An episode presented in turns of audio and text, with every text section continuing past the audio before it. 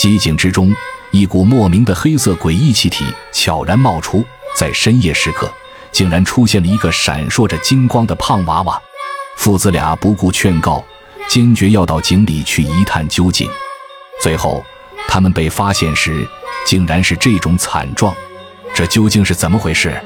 背后又隐藏着怎样的秘密呢？欢迎收看《诡案实录之诡异的机井》。两个年轻人走在乡间的一条小路上，原来他们正前往村里一个蔬菜种植大户家里学习种植技术。两人来到种植大户田胜光家，敲响了门，可敲了许久，并没有人来开门。这时，两人才发现门没有关，是虚掩着的。其中一个叫小侯的年轻人，平时和田胜光关系不错，没管太多，就直接推门走了进去。可当两人看清屋内的情况，顿时一惊，只见屋里只有田胜光的老婆，此时正蜷缩在墙角瑟瑟发抖，喃喃自语的他似乎受到了什么惊吓，双手抱着头，嘴里不停重复着：“都死了。”都死了，小侯两人知道肯定出了事，事情肯定还不小，马上跑上前询问情况。听到两人问起田胜光的老婆，情绪顿时变得激动起来。他指着外面的机井，惊恐地说：“田胜光死在了井里，被井里的妖怪给害死了。”这如此荒诞的话，令小侯两人听的是一头雾水。两人朝田嫂所指的方向看去，门外的菜地边果然有个机井的井口。见田嫂情绪激动，两人不敢怠慢，立马跑到了井边。可当两人朝井下看去，顿时脊背发凉，都是一惊。井下竟真的有具尸体，但尸体并不是田胜光。仔细一看，却是田胜光的老父亲。只见他整个身体死死地卡在井里，显然已经死亡多时了。两人都吓坏了。这口机井并不是很宽。成年人如果不故意下去，是根本不可能掉下去卡死的。这里面究竟发生了什么？两人顿时愣在了原地，许久才反应过来，报了警。以往宁静的小山村，此刻被一股诡异的气氛所笼罩。因为秦头开回去了，接到任务的胡不凡和风队随即赶往了现场。两人来到案发现场后，对报案人所说的机井进行了初步勘查。可看清井下死者的情况时，也对成年人被卡死在井下感到困惑。据胡不凡分析，老人应该是主动下去的，才被卡死在了里面。而风队也肯定了这个分析。看完机井后，风队又对周围的地形产生了兴趣，看了一圈，似乎明白了什么。就在这时，小侯两人搀扶着田胜光的老婆过来了。知道眼前的妇女是死者家属后，风队一边安抚着她的情绪，一边问起了事情的经过。虽然妇女说的依旧有些荒诞，但经过一点点的串联，大家还是听明白了她的讲述。原来，田胜光这些年靠种菜赚了些钱，为了给自己新承包的菜地灌溉，请来了打井队，想在菜地边打一口机井，但接连钻了三天，并没有打出水来，反而越到底下越难钻。田胜光便和打井的师傅商量，将这井口回填废了，它重新换个位置试试。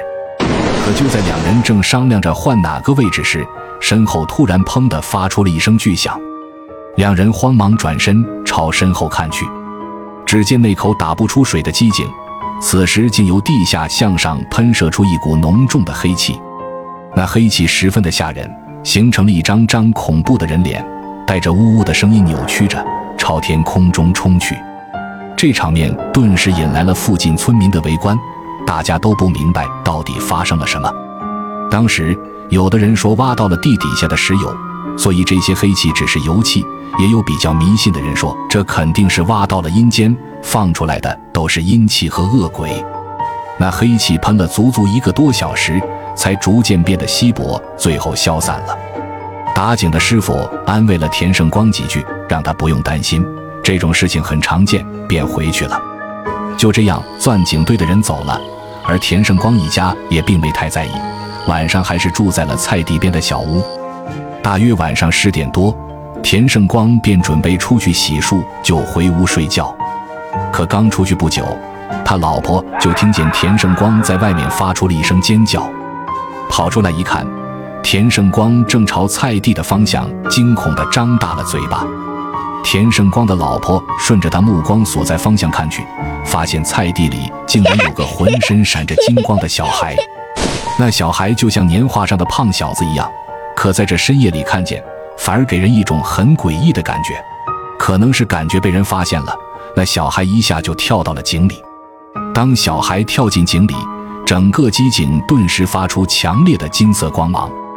田胜光的老婆觉得这简直太诡异了。说不定遇到的是妖怪，可田胜光并不这么认为。他觉得跳进井里的小孩应该是老人们常说的金银娃娃，这证明井里一定埋有宝贝。说着，田胜光就准备下到井里寻找宝贝。这时的田胜光似乎着了魔似的，表情和眼神都很不对劲。见田胜光一直要下那窄小的机井，他老婆很担心，就一直拉着他。可田胜光根本听不进去。一手甩开了他老婆，一边朝着他发了很大的火。两口子结婚那么多年了，他老婆从没见过田胜光发过那么大的火，简直像变了一个人。这时的田胜光只想着井底下会有了不得的宝贝，他老婆拦不住他，只能眼睁睁看着他一点点挪动着身体钻进了井里。可说不担心是假的。田胜光的老婆始终提心吊胆地在井口看着他，那井口实在太小了，田胜光的身体又比较魁梧，井中的空间根本不够他活动，他只能一点点地往下挪。可就算这样，他还是一点点地挪到了井底。就在这时，那井底发出的金色光芒突然不见了，瞬间机井里变得一片漆黑，因为光线的突然消失。田胜光的老婆这下完全看不到井底的情况，只能看见黑漆漆的深洞，心里顿时更加慌乱了。与此同时，漆黑的井底突然传来田胜光的尖叫，这让本就精神紧张的他吓得一下子坐在了地上。他马上冲到井口，朝着井底往下看。就在这时，那道金光又一次亮了起来。他看到田胜光就在井底，而井底似乎有个很大的空间。田胜光此时手里捧着很多的金元宝，兴奋地喊着：“发财了，发大财了！”可田胜光的老婆却感觉那井底的田胜光神情兴奋，样子癫狂，根本就不像一个正常人。这时的她只想着快去找人帮忙，把丈夫从井底拉上来。可没想到后背竟撞到了个人，来人正是田胜光的父亲。此时，他也同样露出了和田胜光相同的诡异表情。老人一个箭步冲到井口，也准备下井寻找宝贝。不管田胜光的老婆怎么阻止，老人根本不听，还是下了那窄小的井口。眼看田胜光下去后变得癫狂诡异，他死死地拉着公公，阻止他下去。可平日里和蔼可亲的老人。此时却一扬手，用指甲在他脸上抓出了三条血痕。老人就这样发了疯似的，拼命往井下挪去。随后又是一声尖叫，光线就又消失了，只剩下漆黑的深井。田胜光的老婆就在这样的惊恐和打击下精神崩溃了。小侯告诉风队两人，田胜光父子并不是那种随意疯狂寻宝的人，或许真的有妖怪迷住了他们。风队没有过多解释，便吩咐胡不凡联系人处理井下的尸体。经过一番努力，田胜光父子的尸体才被拉了上来，两人均为窒息死亡，排除了他杀的可能。而井下也的的确确发现了几十个金元宝，看起来他们下去寻宝确实不是无稽之谈。回去的路上，胡不凡实在搞不明白案情，就让风队给分析一下。据风队所说，金银埋藏日久确实会成精，金的叫金魄，银的叫银魄，都会化成小孩出来吸收日月精华。但金银化成金魄，并没有看上去的可爱，他们会控制人的贪欲，从而害人性命，保护本体。案件最后以田家父子打井发现金子，冒险下井导致窒息死亡定案。而田胜光的老婆则被定为吸入大量地下毒气，产生幻觉。